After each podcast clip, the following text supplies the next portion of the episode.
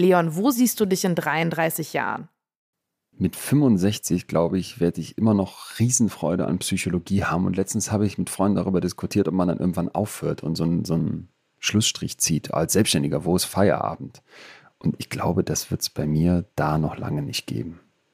Viel genauer sehe ich mich aber auch nicht, weil ehrlich gesagt bin ich absoluter Feind von Plänen. Ich halte es lieber offen und weiß eh, das Leben kommt anders, als man denkt. Wie könnte unser Leben in Zukunft besser werden? Beziehungsweise was würde es zumindest nicht schlechter machen? Mein Name ist Nora Gantenbrink und ich möchte in diesem Podcast mit meinen Gästen immer eine Stunde über sie selbst, ihre Arbeit, aber auch über den Ist- und vor allem über den Sollzustand in unserer Gesellschaft reden.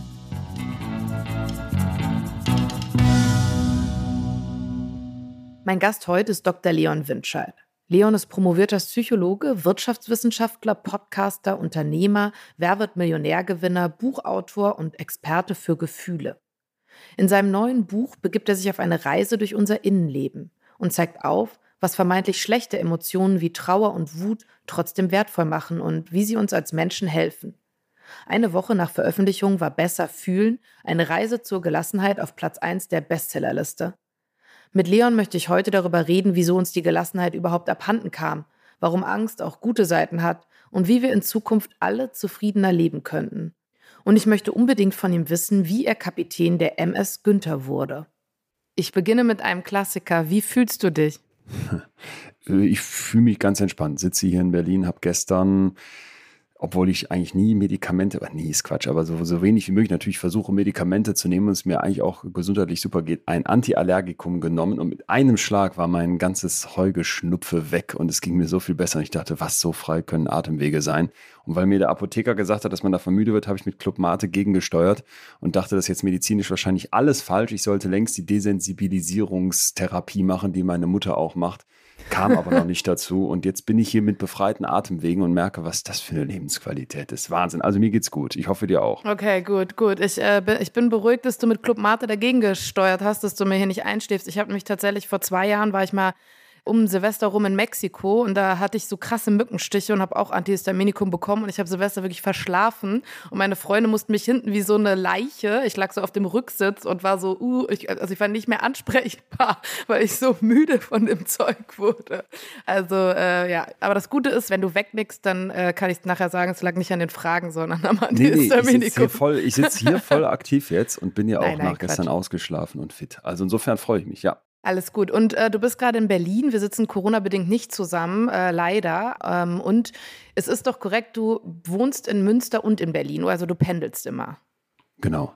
Hin und her. Okay, hin und her. Ja, weil ich habe mich nämlich gefragt, ich habe auch in Münster studiert ähm, und du hast ja auch in Münster in Psychologie studiert und äh, wir haben sogar uns zur, also wir haben uns überschnitten. Ich war von 2005 bis 2010 da und du, ich glaube, ab 2008, ja.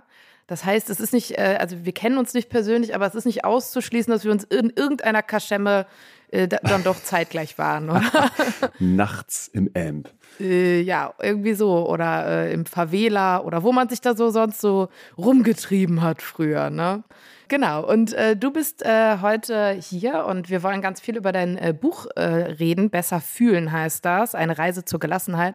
Und das ist ja sehr interessant und ich musste an vielen Stellen tatsächlich, habe ich mich so ein bisschen ertappt gefühlt und ich habe viel Fragen an dich. Von daher freue ich mich total, dass du äh, heute hier bist. Und ich würde nur einmal, bevor wir eben zum Buch kommen, nochmal zurückgehen, weil äh, wir reden ja auch eben in diesem Podcast immer so ein bisschen ja, kurz über die Vergangenheit, dann äh, vermessen wir einmal die Gegenwart und dann gehen wir, ähm, wie es der Name des Podcasts schon sagt, Sollzustand in die Zukunft und fragen uns, was kann man eigentlich, also wenn man das, was man eben über Gefühle weiß, anwendet, was bedeutet das für uns für die Zukunft? Und ich würde gerne einmal zurück aber noch in die eine Vergangenheit gehen und das wurde auch schon oft äh, thematisiert. Du bist äh, der Sohn zweier Lehrer, also das klassische Lehrer kennen. Du sagst auch selber, das hat dich insofern geprägt, als dass du so Sachen hast wie preußisch, äh, bescheiden, strebsam. So. Oh. ja, hab ich, hab Preußisch, bescheiden, äh, weiß ich jetzt nicht genau, strebsam bestimmt. Strebsam ist immer so ein negatives Wort und ich finde das an vielen Stellen auch negativ.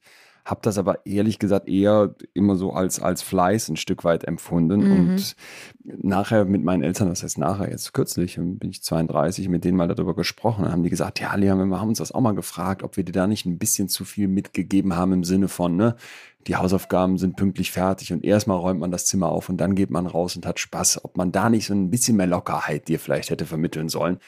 Und ich habe gedacht, das mag an manchen Stellen stimmen, aber andererseits bin ich den beiden auch dankbar, weil ich glaube, bestimmte Sachen ich jetzt für mich persönlich dadurch geschafft habe, dass ich dann gerne bereit war, was gerne bereit war, vielleicht auch einfach geprägt war, nochmal eine Schippe extra draufzulegen und dann ja doch vielleicht auch irgendwie strebsam zu sein.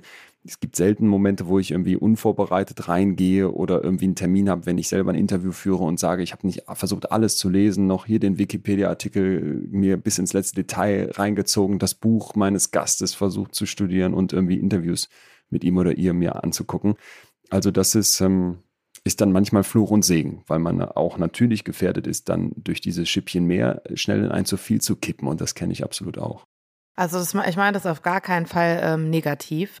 Und äh, ich, ich habe immer das Gefühl, dass wenn man so sagt, äh, jemand ist strebsam oder ehrgeizig, dann wird das negativ aufgefasst. Aber wenn man sagt, jemand ist erfolgreich, dann finden das die Leute gut, was ja eigentlich total widersprüchlich ist. Aber ähm, okay, also mich interessiert eigentlich, oder worauf meine Frage hinauszielte, ist, mich interessiert eigentlich immer auch, warum Leute halt eben sich für irgendwas Bestimmtes angefangen haben zu interessieren. Und bei dir ist es ja eben ganz klar hm, die Psychologie gewesen, ne? obwohl ich irgendwo gelesen habe, dass du eigentlich aus sehr profanen Gründen zum Studium gekommen bist. Ist das korrekt? Das ist jetzt die große Frage, was Deine Freundin hatte Psychologie studiert und dann hast du gesagt, okay, dann mache ich das auch. Äh, wo kann man das lesen? Ähm, ja, soll ich meine, lesen? Damalige Freundin aus Abiturszeiten hat Psychologie studiert und äh, wir waren entsprechend derselbe Jahrgang. Und es mag sicherlich auch ein Impuls gewesen sein, aber ich glaube, so ganz so profan kann ich es jetzt nicht sagen, weil das war dann für mich bestimmt eher so dieses, ich war selbstständig damals schon, habe Werbung gemacht im kleinsten Rahmen, Flyer für irgendwelche Dönerbuden oder Nagelstudios und habe dann gedacht, ich will wissen, wie diese Werbung funktioniert, weil mich eigentlich immer die Neugier umgetrieben hat und dachte, die Wissenschaft, die sich eben damit beschäftigt, wie wir funktionieren und wie Menschen ticken, das ist doch die Psychologie. Und so kam es dazu. Aber auch da, wie immer, glaube ich, bei, bei jungen Leuten, wenn man dann so, wenn man dann, ich, ich beneide immer die, die so sagen, ich habe so eine ganz klare Vision und diesen einen fixen Plan. Das kann ich von mir nicht behaupten. Es war dann ganz schnell so, dass sich herausgestellt hat, ah, die Psychologie ist zum Glück noch so viel mehr als irgendwie Werbung und Marketing, sondern das ist nur ein Bruchteil davon und dass ich gemerkt habe, dass was drumherum noch stattfindet, nämlich mit Menschen zu arbeiten, Menschen verstehen zu wollen auf einem naturwissenschaftlichen Weg, also mit ganz viel Statistik, Vorlesungen, mit ganz viel Bio, Chemie-Vorlesungen mhm. zu Nerven und, und Aktionspotenzialen im Kopf, dass das genau mein Ansatz wäre und ähm, dass ich dann sehr schnell Feuer gefangen habe für dieses Fach und dann die Wahl sich eigentlich als die für mich, glaube ich, beste herausgestellt habe, die ich so hätte treffen können. Ja, äh, ich fand es, ich finde das super interessant, was du sagst, weil ich hatte auch das Gefühl, also, dass wenn, wenn man auch Talks von dir hört oder so, du bist ja super geflasht. So. Deswegen fand ich es äh, ganz interessant, dass es erstmal so, ach, ja, ich studiere das, aber mittlerweile, du hast es schon gesagt, es ist natürlich deine absolute Leidenschaft geworden. Mhm. Und hast du auch mal am Anfang darüber nachgedacht, also wirklich so einen therapeutischen Ansatz auch zu machen, also wirklich so ein Psychologe zu werden, wo man auf der Couch liegt, so im äh, Klischee-Denken, oder war das nie dein Bestreben? Genau gegen das Klischee-Denken muss ich kurz was sagen, weil viele Leute sich so vorstellen, dass man dann in die Therapie kommt, auf die Couch gelegt wird, den Seelenstriptease machen muss und aller Freude irgendwelche alten Wunden, Traumata, verdrängte Sachen erstmal wochenlang aufgearbeitet werden müssen, bis Hilfe folgt. Das ist zum Glück äh, längst nicht mehr so und war wahrscheinlich auch noch nie wirklich einfach nur so. Therapie ist heute etwas, was sehr, sehr gut erforscht ist, was an ganz vielen Stellen sehr durchstrukturiert ist, sehr organisiert ist, vor allem wenn man zu psychologischen PsychotherapeutInnen geht. Und deswegen auch etwas, was hilft. Also das ist etwas, wo Leute wirklich Hilfe bekommen, die wirkt. Wenn ich eine Depression habe, bekomme ich mit einer Psychotherapie Hilfe. Und das ist etwas, wo ich mhm. größten Respekt vor habe und denke, ganz, ganz wichtig und eine Katastrophe, dass wir so wenig Plätze in Deutschland haben, obwohl so viele Menschen betroffen sind. Und gleichzeitig stehe ich immer vor dem Dilemma, dass ich mir nicht sicher bin, ob ich ein guter Therapeut wäre, weil mich jetzt in der Arbeit, die ich auch jetzt mache, als jemand, der mhm. vielleicht eher so journalistisch darüber berichtet und in den Podcasts, die ich mache, auch viele Leute natürlich erreichen kann, ich das Gefühl habe, da kann ich eigentlich mehr dafür tun, als ich in der Einzelsitzung könnte. Und zwar nicht, weil die Einzelsitzung irgendwie weniger wichtig ist, ganz im Gegenteil, die ist im Zweifel viel wichtiger. Aber ich weiß nicht, ob ich das so gut könnte, mich dann auf den jeweiligen Einzelfall einzulassen und dann auch die Hilfe zu liefern, die meine Kolleginnen und Kollegen, die auch tatsächlich Therapeuten sind, das bin ich ja gar nicht, ich habe die Ausbildung nachher nicht mm. gemacht nach dem Studium, mm, ja. ähm, was die machen. Und ähm, im Studium war das nie mein Gedanke. Ich dachte immer, das mache ich nicht. Ich bin, bin eher im wirtschaftspsychologischen Bereich, habe da auch die entsprechenden Schwerpunkte gehabt. Aber in Münster hat man das große Glück, dass man bis zum Ende auch sich alle Wege offen halten kann, indem eben auch die klinischen Punkte, klinische Psychologie viel dazukommt. Zunehmend könnte ich es mir vorstellen. Mhm. Ich bin auch immer sehr selbstkritisch, ob ich das gut machen würde, aber ich könnte es mir grundsätzlich mittlerweile vorstellen, dass es mir, wenn ich jetzt aus meiner Sicht mal egoistisch drauf gucken darf, dass es mir Freude bereiten würde und dass mhm. mich das total reizt, da noch tiefer einzusteigen. Mhm. Ich wollte zu meiner Verteidigung aber sagen, diese rote Couch, die gibt es ja wirklich. Die habe ich sogar mal äh, in London besichtigt. Also ähm, zumindest früher gab es mal dieses Klischee. Es gibt auch heute noch Leute, die dich auf die Couch legen und ich will jetzt auch nicht einfach irgendwie was gegen eine Couch sagen oder gegen einen Sessel oder welches mhm. Sitzutensil auch immer benutzt wird. Was mich oft ärgert, ist, dass sich viele Scharlatane unter dem Begriff TherapeutInnen oder sowas umtun und dass irgendwelche Methoden angeboten werden, wo du wirklich kopfschüttelnd davor stehst und denkst, oh mein Gott, ähm, wenn jetzt jemand wirklich eine Depression hat, dann ist das eine schwere Krankheit. Und wenn dann irgendwelche halbseidenen Versprechen da gemacht werden von Coaches oder ähm, ja, ich will jetzt nicht, äh, nicht zu viele Berufsstellen nennen, mit denen ich mich da kritisch auseinandersetze, aber du einfach denkst, du würdest ja jetzt auch nicht mit einem gebrochenen Bein irgendwo anders hingehen als ins Krankenhaus. Nee, klar. Ja. Dann bin ich immer sehr froh, wenn wir da eine Aufklärung machen können und sagen können, hey Leute, wenn ihr zu den richtigen Profis geht, und das sind eben Psychiaterinnen und Psychiater, das kann gerne auch der Hausarzt als erste Anlaufstelle sein, das können aber vor allem dann natürlich auch PsychotherapeutInnen sein, dann äh, bekommst du Hilfe, die wirkt. Und da ist die Couch mhm. immer so ein mhm. bisschen abschreckend. Deswegen wollte ich das nur kurz sagen, ohne jetzt äh, verklären zu wollen, klar. Ja, und es ist natürlich auch so ein bisschen, hast du natürlich recht, man sagt auch so, oder es klingt so ein bisschen ähm, manchmal auch so, als ob man sich drüber lustig macht, aber das ja, liegt mir fern. Stimmt. Also ich bin ein großer Anhänger ähm, der Psychotherapie und ähm, ich habe ja sogar eine Theorie, aber dazu später. Jetzt kommen wir erstmal wirklich ähm, zu deinem Buch. Und zwar ähm, heißt das Besser fühlen. Und du setzt dich darin mit verschiedenen äh, Gefühlen auseinander. Und du hast es irgendwo selber mal einen Werkzeugkasten genannt, den du den Leuten an die Hand gibst. Kann man das so kurz äh, zusammenfassen oder wie würdest du es beschreiben? Ja, so würde ich es beschreiben. Vielleicht noch eher, habe ich im Nachhinein gedacht, als Baumarkt, weil äh, ich weiß, das klingt jetzt sehr technisch und so gar nicht nach Gefühlen. Aber im Endeffekt ist dieses Buch ja voller voller verschiedener Bereiche, so ein bisschen wie im Baumarkt eben auch. Und man geht da durch und weiß vielleicht noch so gar nicht genau, welches Werkzeug einem wie helfen könnte. Und dann präsentiere ich die, halte die dahin, stelle sie hin und dann kann man sagen, das und jenes ist meine Baustelle und dafür werde ich hier Werkzeuge finden, denn in diesem Baumarkt gibt es für einen ganz, ganz großen Teil von Themen, die uns, glaube ich, beschäftigen, eben Tools. Und man kann aber auch sagen, auch da hinten in das Regal oder in die Sanitärabteilung muss ich gar nicht, weil in meinem Bad passt zurzeit alles. Und das mhm. ist halt mhm. so ein bisschen mein Gedanke gewesen, wenn ich das jetzt mal so technisch äh, um, umschreiben würde. Grundsätzlich ist das Buch ja mit dem Untertitel versehen, eine Reise zur Gelassenheit und diese, dieser Reisebegriff, dass man durch ganz verschiedene Gefühlswelten geht und bei dem Durchreisen dieser Gefühlswelten sie nicht nur anfängt kennenzulernen, vielleicht mal zu verstehen, was mhm. hinter den jeweiligen Gefühlen steckt, sondern eben auch sehr viel an die Hand bekommt, um dann mit diesen Gefühlen besser umzugehen, sie besser zu fühlen. Das war das Ziel. Und ähm, ja, deswegen finde ich es, ob man es jetzt Werkzeugkoffer nennt oder Baumarkt, eigentlich ein ganz passender Begriff, der vielleicht ein bisschen weniger romantisch oder stilistisch schön ist als diese Reise. Mhm. Und wenn du, du hast schon gesagt, eine Reise zur Gelassenheit, das bedeutet ja auch, dass ähm, du dann doch, als du angefangen hast zu schreiben oder auch vielleicht das Thema des Buches eben ausgemacht hast, so das Gefühl hattest, dass eben viele Menschen nicht gelassen sind. Kann man das so sagen? Ich glaube, dass wir schon in einer Zeit leben, in der wir mit unseren Gefühlen sehr falsch umgehen an vielen Stellen. Und dass uns vielleicht auch die Corona-Pandemie nochmal besonders gezeigt hat, auf welchem Irrweg wir da sind. Denn wir haben so eine absolute Happiness-Kultur geschaffen. Wir haben Happiness-Management in den Unternehmen. Wir wollen uns strahlend und mit Filtern auf Instagram darstellen. Das mhm. Glas muss immer halb voll sein und egal wie schlimm das ist, was uns so passiert, jeder sagt uns, ja, da musst du was draus ziehen und mh, hm, die Experience ist doch auch viel wert. Und das halte ich für ein unglaublich unmenschliches Umgehen mit uns selbst. Denn zu jedem Leben gehören dunkle Zeiten, da gehören Täler, durch die du gehst, da gehören auch mal Wolken im Kopf, die düster sind, da gehören negative Gefühle dazu. Und wenn ich dann den Anspruch habe, die wegzudrücken, weil ich glaube, die schaden mir nur, oder wenn ich versuche, die zu verstecken, weil ich weiß, dass wir nach draußen ja alle strahlen müssen mhm. und es auch so aussehen muss, als wären wir immer stark und toll und perfekt, dann mache ich mich von innen heraus kaputt. Und dagegen wollte ich etwas tun und habe schon das Gefühl, dass viele Leute mit sich selbst sehr ungelassen umgehen, ja. Mhm, mhm. Nee, ich äh, finde, ich teile dieses Gefühl. Ich hätte aber auch, also es liegt vielleicht jetzt auch an meinem Alter und also ich bin Mitte 30 und mich hat tatsächlich am meisten das Kapitel über Druck interessiert und Zufriedenheit irgendwie. Und das sagt ja auch schon was aus. Also, dass man äh, sich dann irgendwie doch, also dass es wahrscheinlich, wie du schon auch eben angesprochen hast, viele Menschen gibt, die sagen, boah, ich arbeite so viel und äh, in meiner Arbeit und Studien belegen ja, dass es halt eben viele Leute gibt, die unter Burnouts leiden zum Beispiel und das äh, hängt ja damit zusammen und was ich mich gefragt habe bei den Sachen, die du ähm, beschreibst, bei den Gefühlen, ist es ja immer so ein bisschen, du behandelst äh, die, also du ähm, fragst dich, wie kann ich besser mit den Gefühlen umgehen?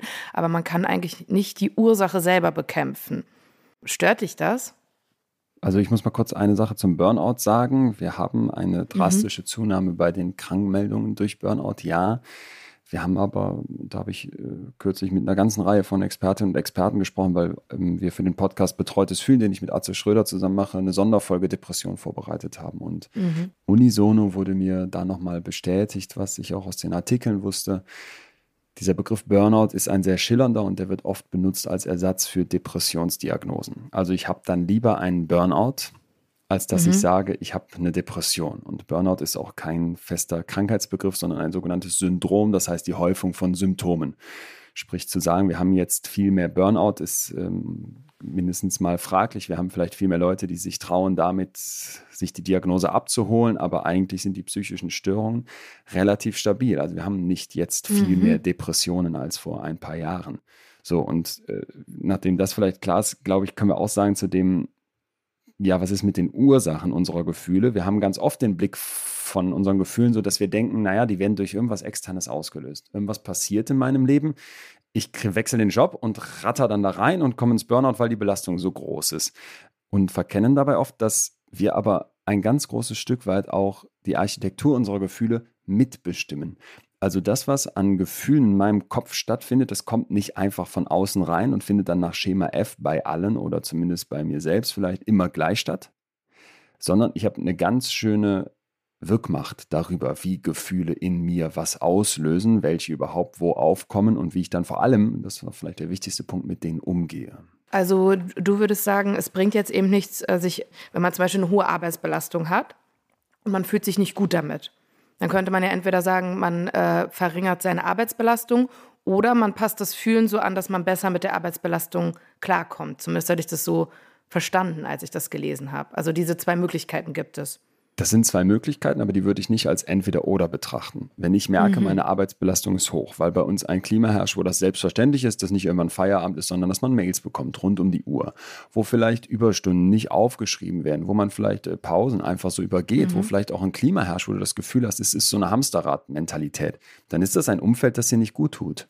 Und dann ist das etwas, wo ich sagen würde, da würde ich alles dran setzen, um da etwas dran zu verändern. Es gibt aber umgekehrt natürlich auch noch den Punkt, dass ich sage, okay, gibt es vielleicht ja auch Leute, die sagen, hey, ich komme hier wunderbar mit klar und arbeite ja in genau derselben Firma und vielleicht auch in einer ähnlichen Position, dann kann ich mich schon fragen, ist das jetzt vielleicht auch etwas, was eher aus mir herauskommt? Und dann einfach nur zu sagen, es sind die Umstände, die diese mhm. Gefühle mhm. in mir auslösen, wäre vielleicht zu kurz gegriffen. Ich würde also gerne immer die beiden Seiten der Medaille betrachten, wenn wir sowas haben, nämlich einmal, was sind die äußeren Umstände, wie lassen die sich objektiv vielleicht auch beschreiben, machen wir das mal nicht alleine, sondern vielleicht im Gespräch mit jemand anderem. Und dann gucke ich in mich rein und vielleicht mache ich das auch parallel und prüfe, okay, wie sieht es denn da aus und wo könnte da was vielleicht auch durch andere Gründe hervorgerufen werden. Ne? Also zum Beispiel hat mir Professor Hegel gesagt, von der Deutschen Depressionshilfe, ein unglaublich renommierter Forscher, mhm dass wir ganz oft denken bei Depressionen, ah ja, was war jetzt der externe Auslöser? Mhm. Ne? Also die Scheidung oder der belastende Job oder ähnliches. Und dass es aber ganz oft die Veranlagung ist, die eigentlich die Musik macht. Und dann kommt es eben an ganz vielen Stellen aus mir heraus. Über meine Veranlagung habe ich jetzt nur bedingt Macht, aber es ist eben zu kurz gegriffen, wenn ich einfach nur sage, ah, wo sind die externen Faktoren, die irgendwie meine Gefühlswelt oder Emotionen bestimmen. Es ist immer ein Zusammenspiel. Extern was was in mir auslöst, was mhm. was in mich reingibt, aber dann natürlich auch, wie ich damit in mir drin umgehe. Okay, also es ist komplex. Ähm, man kann jetzt nicht einfach sagen, Kapitalismus abschaffen und dann wären alle glücklich. Ähm, so, so einfach ist es nicht. Dieses Zusammenspiel hast du aber total äh, gut erklärt. Das äh, habe ich mich nämlich oft gefragt bei dem, bei dem Buch. Also weil du fokussierst dich ja schon auch oft ähm, eben darauf, wie kann man eben seine Gefühle besser kontrollieren. Und ich habe natürlich direkt gedacht, das System ist falsch. Instagram abschaffen oder, äh, oder, oder den Kapitalismus. Aber ich finde, das hast du gut zusammengefasst. Und Veranlagung äh, hast du eben auch gerade schon angesprochen. Ist Fühlen, also ob man gut oder schlecht fühlen kann, Veranlagung? Ob man gut oder schlecht fühlen kann, also das äh, kann jeder Mensch. Natürlich gibt es Menschen, ich war in extremen Situationen, nehmen wir mal eine forensische Klinik, in der ich war, wo also Menschen untergebracht sind, die schwerste Taten begangen haben von Missbrauch über Raub und, und auch Mord und die dort aber in Behandlung sind. Und ich erinnere mich an eine, an eine Zelle, in der ein rund zwei Meter großer Hühner untergebracht war, die komplett leer war. Da lag so also eine kleine Gummimatte drin und dann noch eine, eine Zeitung. Und du dachtest, das ist doch unmenschlich. Und an die Zelle angeschlossen war so ein Käfig gebaut mit so einem kleinen Außenbereich, ganz klein, mit höchsten Zäunen und auch noch so einem Dach oben drauf. Und du dachtest, oh mein Gott, wie kann man jemanden so unterbringen? Vor allem in deiner Forensik sind eigentlich Leute, die und nicht eigentlich sind Leute, die schuldunfähig sind oder nur bedingt schuldfähig und in Therapie sind. Und dann sagte mir der Leiter, der Professor Dieter Seifert, ja, das ist eben jemand, der hat so eine besondere Persönlichkeit. Das ist so ein Mensch, der sagen würde, wenn jetzt oder der erleben würde, wenn noch mehr Reize in seiner Zelle wären, dann würde der völlig völlig durchdrehen im Sinne von, der käme nicht mehr klar. Ja? Also es wird den völlig überfordern, wenn da jetzt noch mehr Sachen in diesem sonst komplett leeren Raum lägen als die eine Zeitung. Und da merkt man vielleicht mal, wie unfassbar unterschiedlich wir sein könnten, weil während du, Nora, oder ich jetzt in einem mhm. komplett leeren Raum mit nur einer Zeitung, in dem wir jahrelang sitzen und nur zwischendurch rauskommen, während uns das fertig machen würde, ist es für diesen Mann eben genau andersrum. So, also das zeigt vielleicht mal die Bandbreite, in der wir fühlen, in der wir erleben, in der wir wahrnehmen. Und nichtsdestotrotz jetzt irgendwie zu sagen, naja, ähm, der eine Mensch kann gar keine positiven Gefühle empfinden und der andere Mensch kann gar keine negativen Gefühle empfinden, das wäre das wär mir zu extrem. Also da müssten wir schon mhm. wirklich in ganz krasse Bereiche gehen, wo ich mir das, ja, selbst da kann ich es mir eigentlich kaum vorstellen. Also das ist natürlich, du hast natürlich recht, ich bin voll der Laie und du hast natürlich so ein krasses Expertenwissen, deswegen entschuldige, wenn manche Fragen manchmal so ein bisschen naiv sind, aber mit diesem gut oder schlecht fühlen meine ich natürlich so, das kennt man ja auch aus Gesprächen, dass Leute zu sich sagen, ähm, ja, ach, ich habe meinen Ex-Freund oder so, mit dem habe ich mich, äh, von dem habe ich mich getrennt, weil der konnte immer seine Gefühle schlecht reden, zum Beispiel, ja. Und also es gibt ja schon so eine Kategorie, mhm. dass Leute sagen so, oh, ich kann total gut über Gefühle reden und ich kann mich gut fühlen und andere, ah. die so sagen, die reden nicht so gerne darüber. Das kann man ja schon sagen. Ah, okay. Ja, dann war die Frage doch gar nicht naiv, dann habe ich sie vielleicht falsch verstanden. Das stimmt natürlich und ähm, die Menschen haben auch unterschiedlich viel Zugang zu ihren Gefühlen. Es gibt in dem Buch ja das Kapitel Wut. Mhm. Und in, der, in dem Wutkapitel mache ich das Thema emotionale Granularität auf. Das klingt jetzt erstmal sehr sperrig, ist aber im Endeffekt ganz einfach. Es geht um die Idee, dass ich meine eigenen Gefühle, zum Beispiel die Wut, in ihr Granulat zerlege und mal genauer gucke, woraus setzt sich meine Wut zusammen. Spielt da vielleicht eine Scham eine Rolle, weil ich als Chef merke, hey, der Azubi, den ich gerade angebrüllt habe, der ist eigentlich verdammt gut in seinem Job. So gut war ich damals nicht. Das ist mir unangenehm. Ich schäme mich und raste lieber mhm. aus. Sind da vielleicht Ängste, die ich hinter meiner Wut verstecke? Die Angst, das auffliegt, dass ich vielleicht mit mir gar nicht im Reinen bin? Ist da vielleicht Neid? Also ich gucke mal bei einer Überschrift meines Gefühls genauer hin. Und diese Fähigkeit, die ist unterschiedlich ausgeprägt bei Menschen. Das Schöne ist jetzt, und das ist mhm. ja auch die Botschaft vom Buch, dass wir lernen können, uns in solchen Fähigkeiten besser aufzustellen. Da gab es zum Beispiel Untersuchungen mit Schulkids, wo die gesagt haben, pass mal auf, liebe Kinder, wir machen mit euch einfach ein Training. Ich glaube, es war nur eine halbe Stunde über ein paar Wochen, wenn überhaupt. Es war sehr, sehr wenig Intervention. Und da hat man mit denen gesagt, so spielerisch, lasst uns mal neue Gefühlswörter kennenlernen. Lasst uns mal versuchen, eure Gefühle genauer zu beschreiben. Also man hat den Kindern versucht, ein Stück weit diesen Baumarkt aufzumachen und zu sagen, komm, wir gehen mal in den ersten Gang und gucken uns mal an, was es überhaupt alles für Gefühle gibt. Und dieser Effekt war verblüffend, weil die Kids kamen besser untereinander. Klar, die haben bessere Noten und ein lässigeres Sozialverhalten gezeigt. Und das finde ich so wunderschön, weil du halt im Prinzip bei Kindern natürlich jemanden hast, wo die äußere Umwelt natürlich auch schon einen Einfluss hat, aber bestimmt weniger mhm. als bei Erwachsenen. Und dass du diesen Kindern dann beibringen konntest, auf ihre Gefühle mal genauer zu gucken und dass das offenbar einen Effekt hatte.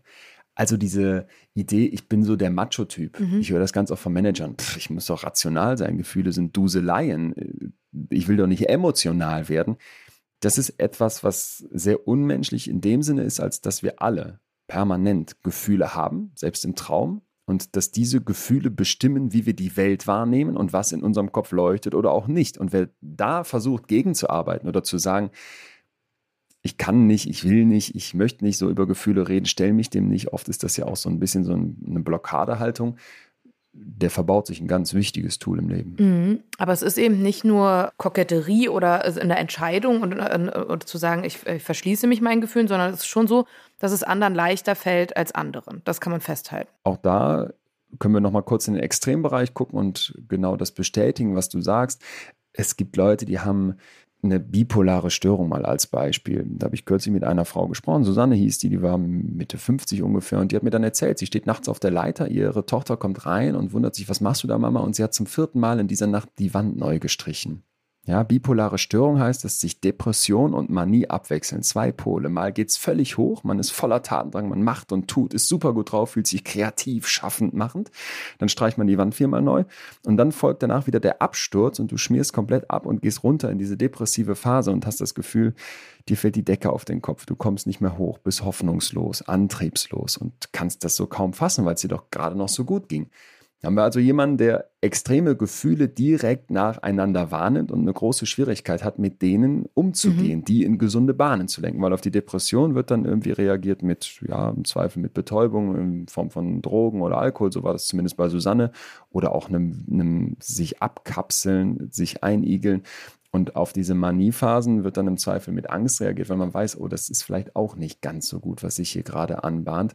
Und da hast du aus dem Extrembereich mal jemanden, der mit seinen Gefühlen sehr viel schwieriger umgeht oder sehr viel größere Schwierigkeiten hat, als jetzt jemand, der sagt, ach ja klar, ich habe auch mal einen schlechten Tag und mal einen guten Tag und ich kann mir das vielleicht auch nicht immer erklären und habe Gefühlsschwankungen, aber grundsätzlich komme ich, damit, komme ich damit zurecht. Also ja, richtig, Menschen können unterschiedlich gut mit ihren Gefühlen umgehen. Ich möchte nur, das ist mir ganz wichtig, niemandem diese Fähigkeit absprechen. Ja, ja. Mhm. Denn Susanne zum mhm. Beispiel hat dann viel Therapie gemacht ne, und du hattest einfach das Gefühl, wow, die hat immer noch ein Päckchen zu tragen und die ist bestimmt nicht jetzt, dass sie sagen kann, ich bin durch mit dem Thema, aber ich hatte so einen Respekt vor dieser Frau, weil die vor mir saß und du das Gefühl hattest, die hat so viel für sich gelernt, um mit diesen krassen Gefühlsschwankungen umzugehen mhm. und eben nicht mehr zum Alkohol zu greifen, sondern zu sagen, hey, ich habe für mich Achtsamkeitstechniken, ich habe für mich soziale Kontakte, die ich abrufen kann, ich habe für mich vielleicht Kleinigkeiten im Alltag, die ich mache, um wenn wieder so eine depressive Phase sich anbahnt, da nicht komplett abzurutschen, sondern in dem Wissen, dass die auch wieder vorbeigeht, mir rauszuhelfen. Also sie hat genau das gemacht, was wir eingangs gesagt haben, sich professionelle Hilfe geholt und die hat ihr geholfen, heute mit ihren Gefühlen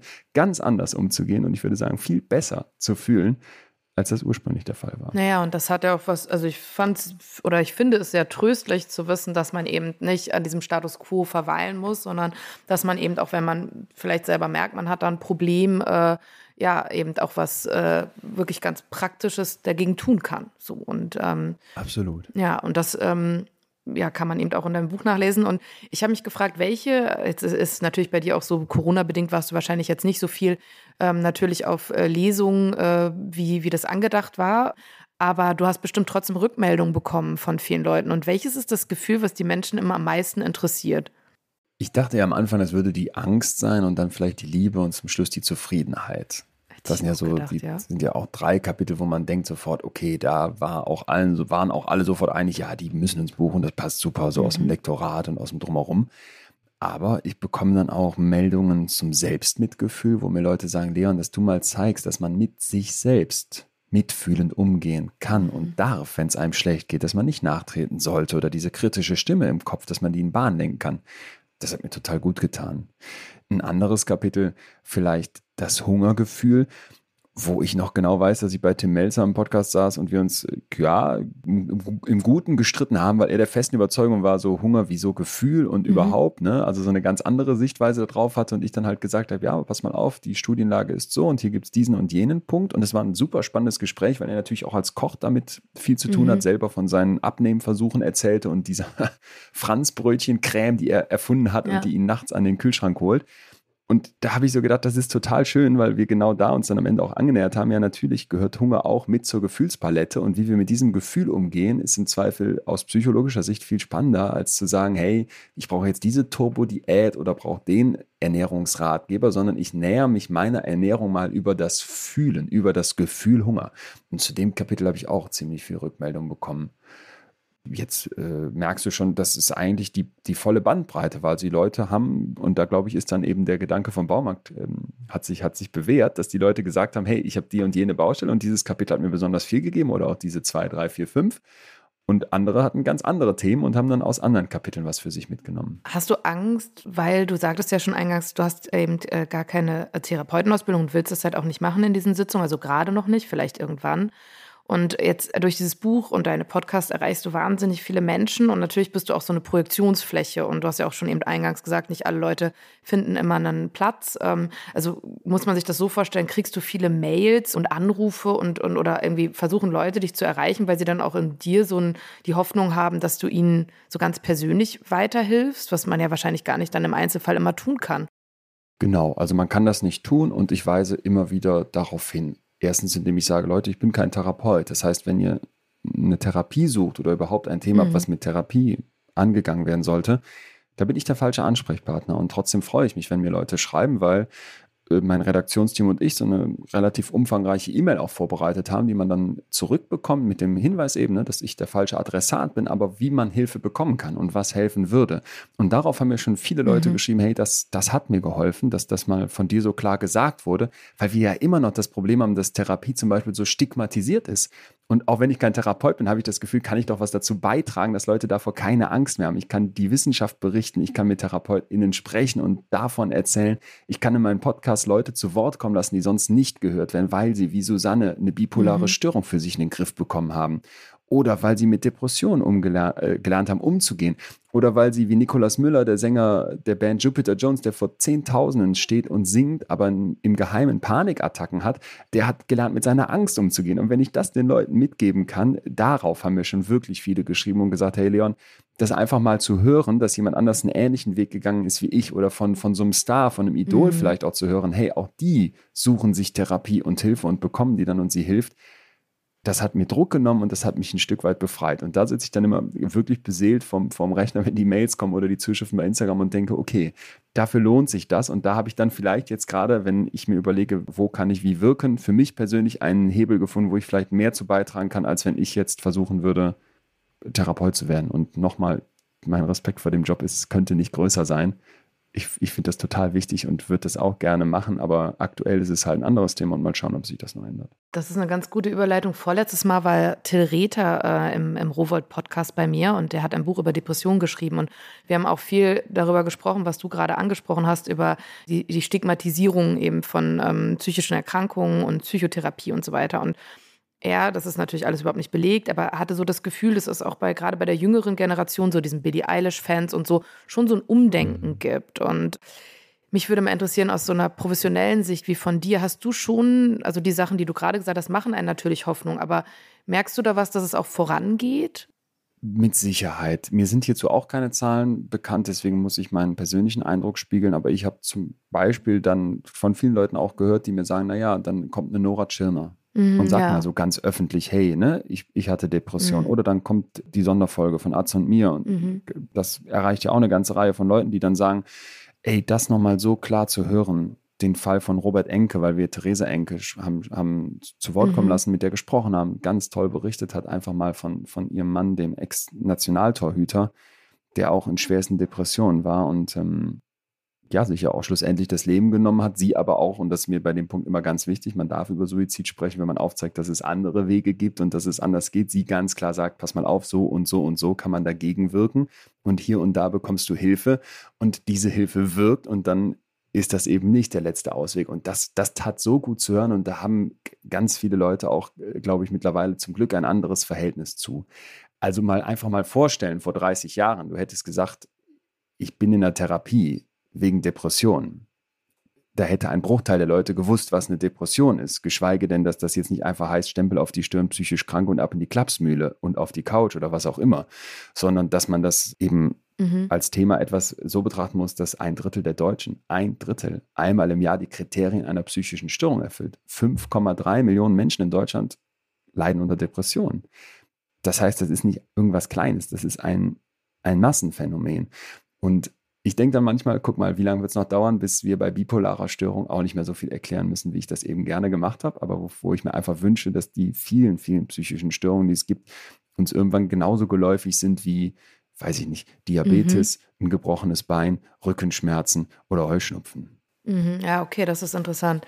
Ja, dass man gar nicht immer diese ganzen, ja, in Anführungsstrichen Diagnosen erzählen muss, sondern dass sie einfach auch in den, in den Sprachgebrauch gefunden haben. Mhm. Und weil du eben auch schon ganz am Eingang, eingangs vom Podcast angesprochen hast, dass es auch ja, Manager gibt oder, äh, oder, oder so ein bisschen Macho-Verhalten, die sagen so, ja, Gefühle haben mit meinem Job nichts zu tun und so. Wenn, wenn man das auf Unternehmenskultur bezieht, ähm, hat man ja auch das Gefühl, dass viele große Unternehmen auch eben dieses Fühlen und äh, wie sich ihre Mitarbeiter fühlen, eben viel stärker jetzt auch äh, verankern. Würdest du also da kenne ich jetzt auch keine Fakten, aber ist das auch irgendwas, wo du, wo, wo man, wo, wo du äh, positive Dinge, was die Zukunft betrifft, beobachtest? Hm, bei unseren großen Unternehmen bin ich gerne mal skeptisch, weil mich oft die Geschwindigkeit, mit der die Sachen verändern, doch irritiert, im Sinne von viel zu langsam. Ich bin, bin, bin nachdem ich dazu promoviert hatte damals, das war mein Forschungsthema, Frauen in Top-Führungspositionen. Mhm wirklich vor den Kopf gestoßen, dass wir 2021 die, dieses Thema immer noch so diskutieren müssen, dass man Leute davon überzeugen muss, dass sich da überhaupt mal was verändern muss. Dass wir immer noch äh, massiv viele Unternehmen haben, die sich als Zielgröße für Frauen in Vorständen die Zahl Null setzen. Und da sitze ich fassungslos davor und denke mir, hey Leute, das, ist, das hat keine Zukunft, so kann es nicht weitergehen. Und manchmal in meiner, in meiner Wunschvorstellung wäre es auch so, dass wir irgendwann nicht mehr diskutieren müssen, ist jetzt eine Führungskraft Mann oder Frau. Diese Kategorien sind ja auch schon mal gar nicht so einfach, ne? wenn man mit bestimmten Leuten spricht, die sich vielleicht diesem, diesem Kategorisierung diesen zwei Polen dieser ja. Kategorisierung gar nicht so einfach zuordnen möchten. Und das sind wahrscheinlich auch mehr, als wir aktuell noch glauben. Sondern wenn wir anerkennen würden, das, was wir stereotyp weiblich nennen, ne? Beruf und Familie vielleicht unter einen Hut kriegen wollen, vielleicht mit Gefühlen umgehen, vielleicht nicht einfach nur dieses Ellenbogen-Mentalitätsding. Und ich sage jetzt bewusst, das ist das Stereotyp von, mhm. von Frauen ne, an vielen Stellen.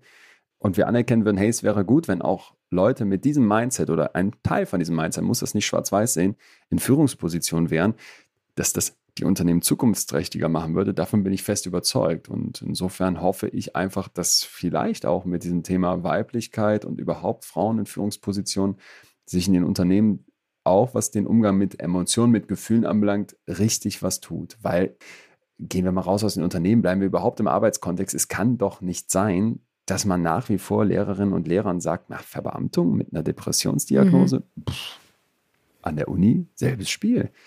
Und was ist denn dann das Fazit daraus? Und da kenne ich tatsächlich Leute, die mir dann sagen, ja, ich mache keine Therapie, deswegen. Ja, weil also man die Lebensversicherung äh, oder irgendwie äh, die, äh, aus, aus der immer. Versicherung, Krankenversicherung fliegt oder eben bestimmte, dann eben doch einfach ähm, ja, ganz konkrete Stigmatisierung erleidet. Und, äh, ja. Und wenn sich da nicht was tut, nochmal, ein Drittel aller Deutschen sind, erfüllen jährlich die Kriterien einer äh, psychischen Störung. Da habe ich persönlich keine Fragen mehr, dass wir damit anders umgehen müssen. Und da habe ich aktuell das Gefühl, sind wir noch viel zu langsam. Mhm, mhm.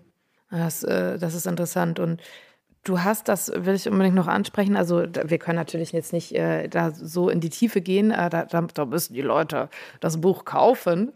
Aber ähm, es, äh, in dem Kapitel über Angst in dem Buch, ähm, um das mal so runterzubrechen, finde ich, erklärst du ganz gut, dass es eben bei Angst zum Beispiel so ist, dass obwohl Angst ein negatives Gefühl ist, es eben auch ja, positive Seiten hat. Und wenn man eben äh, die teilweise weiß, kann man eben auch besser mit dieser Angst umgehen. Also oder wenn man weiß, woher seine Angst kommt. Das ist jetzt sehr vereinfacht vereinfacht ähm, erklärt. Also es geht teilweise auch darum, woher, ähm, wenn man sich den Ängsten stellt, ähm, ja, vielleicht erklärst du das besser. Also man, man kann trotzdem was Positives aus bestimmten negativen Gefühlen ziehen. Darum geht es auch in dem Buch. Vereinfacht gesagt. Das, äh, mhm. Ist das okay, ähm, wenn ich das so feststelle.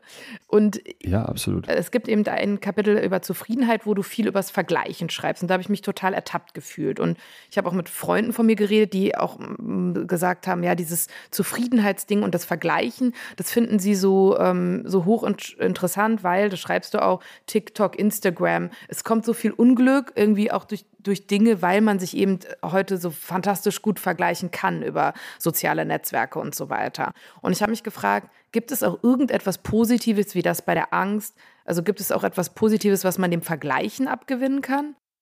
Ja, absolut. In dem Zufriedenheitskapitel ganz zum Schluss mache ich ja den Punkt auf, dass wir Vergleichsmaschinen sind. Es steckt in uns drin, uns mit anderen vergleichen zu wollen. Das kann dann sehr ungesund werden, wenn ich überhaupt nicht mehr rauskomme, wenn ich versuche, mich vor allem dadurch zu definieren, wie ich im Vergleich zu anderen dastehe. Wer hat mehr Likes, wer sieht besser aus, wer hat weniger Dellen am Oberschenkel oder mehr Haare am Hinterkopf.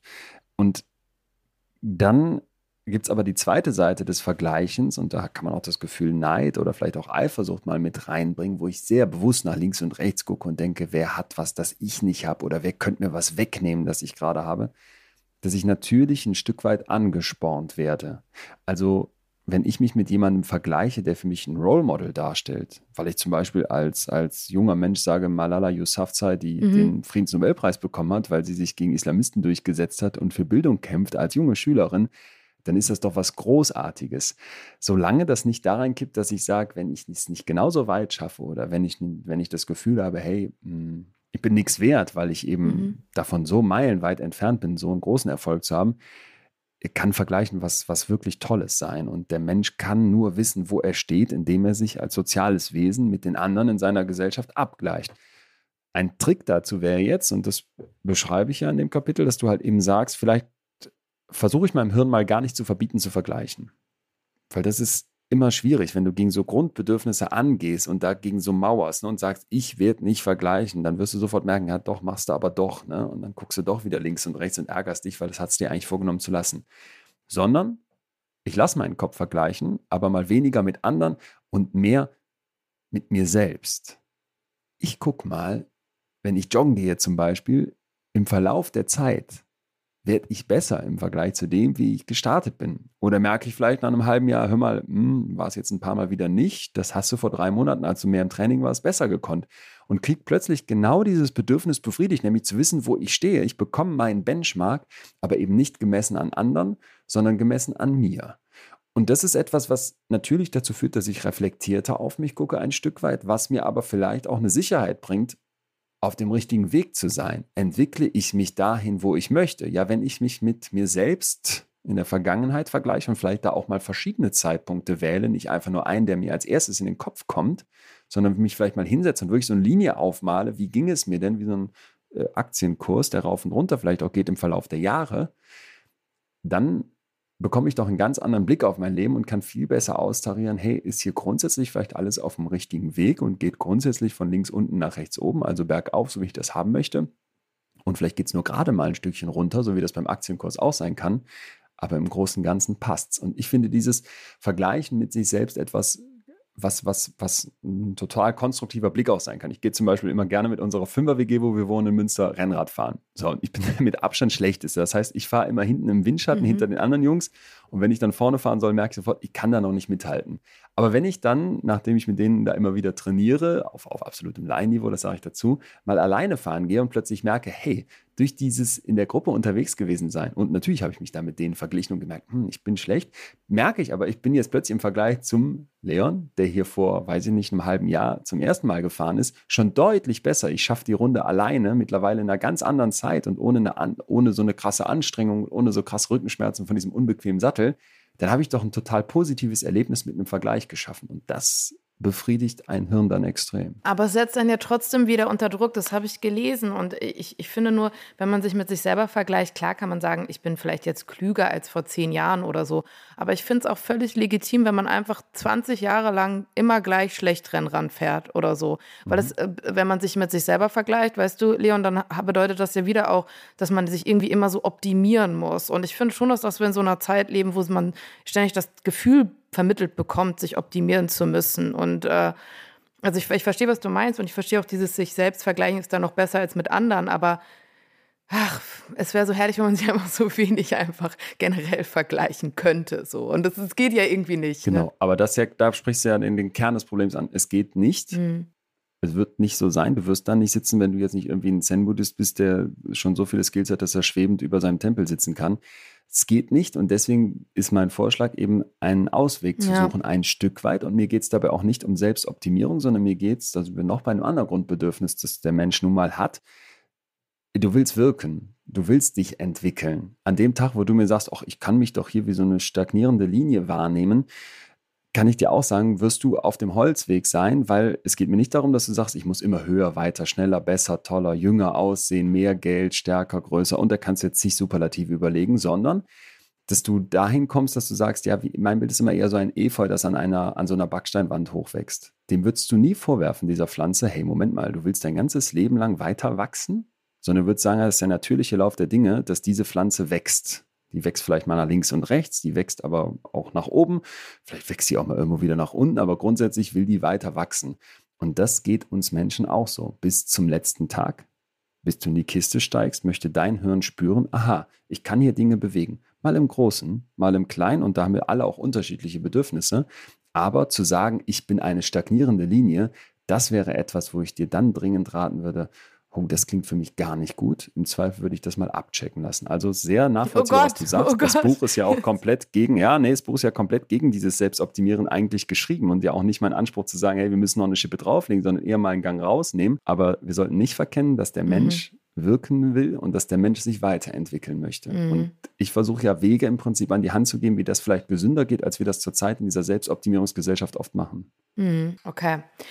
Ja, das äh, finde ich spannend, was du sagst, weil ich hatte das irgendwie so dann halt anders verstanden. Aber ich glaube, es sind da nochmal so zwei, zwei verschiedene Paar Schuhe, wie man sagt.